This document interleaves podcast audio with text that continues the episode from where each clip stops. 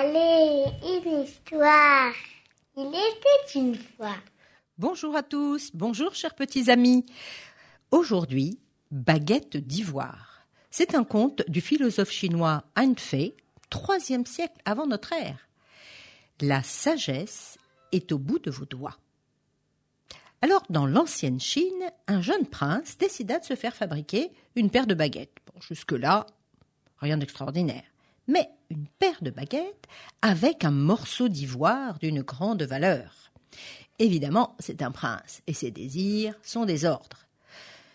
Lorsque le roi, son père, qui était sage, en eut connaissance, il vint le trouver et commença une étonnante explication.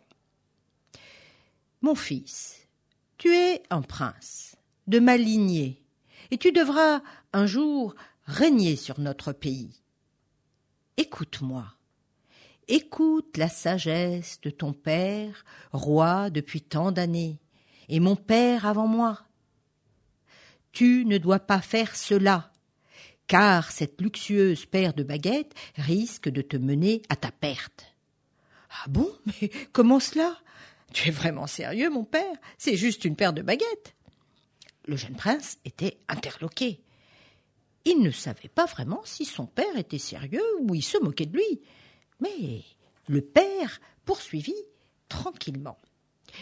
Lorsque tu auras tes baguettes d'ivoire, certes, tu vas les admirer et tu montreras ta richesse et ton raffinement aux yeux du monde. Mais tu te rendras compte qu'elles ne vont pas avec euh, bah, la vaisselle de grès grossière que nous avons à notre table.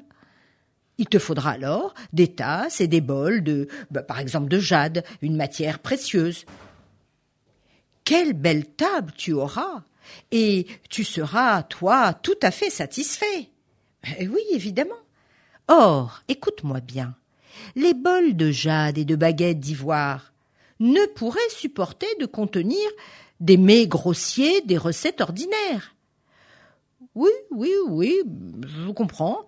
Alors il te faudra, par exemple, des queues d'éléphant ou des foies de léopard, des plats raffinés. Il est vrai, mon père, que ce serait le summum du bon goût, à l'image de notre beau pays, mais je ne comprends toujours pas. Écoute, mon fils. Un homme qui a goûté des queues d'éléphant et des foies de léopard, ne saurait se contenter alors d'habits de toile et d'une demeure simple et commune. Il te faudra alors des costumes de soie et des palais magnifiques. Père, euh, j'avoue que j'en rêve et que cela serait peut-être mon idéal, mais euh, vas-y, euh, je ne comprends toujours pas. Le roi se tut un moment et reprit. Écoute, mon fils, pour avoir tout cela, tu vas devoir dépenser l'argent du royaume et mettre les finances en difficulté, et tes désirs n'auront pas de fin. Tu aboutiras bien vite à une vie de luxe et de dépenses qui ne connaîtra plus de bornes. Le prince se leva et essaya de contenir ses réactions. Arrête, père, tu parles de catastrophe, et là, on ne parle que de paire de baguettes, certes en ivoire, mais seulement d'une paire de baguettes. Le roi poursuivit, sans l'écouter, et même un peu affolé. Le malheur s'abattra sur nos paysans. Il faut protéger notre peuple et nos paysans. Sans eux, tu ne pourras rien mettre entre tes baguettes. Une larme à l'œil, il continua. Le royaume sombrera dans la ruine et la désolation, car tes baguettes d'ivoire sont. Il s'arrêta un instant et prit un ton solennel, celui d'un sage. Tes baguettes d'ivoire sont comme la mince fissure dans la muraille qui finit par détruire tout l'édifice. Et il s'assit, effondré, comme épuisé par ce discours profond, comme s'il avait vu défiler devant lui toutes ces scènes décrites, comme s'il frissonnait devant ce désastre.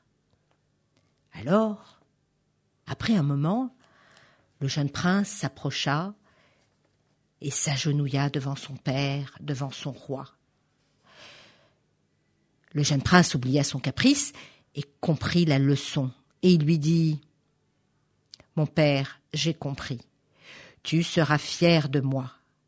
Il devint plus tard un monarque réputé pour sa grande sagesse. À méditer, les enfants. Il faut prendre de sages décisions. Parce que quand c'est important pour soi, c'est un jour ou l'autre important pour les autres.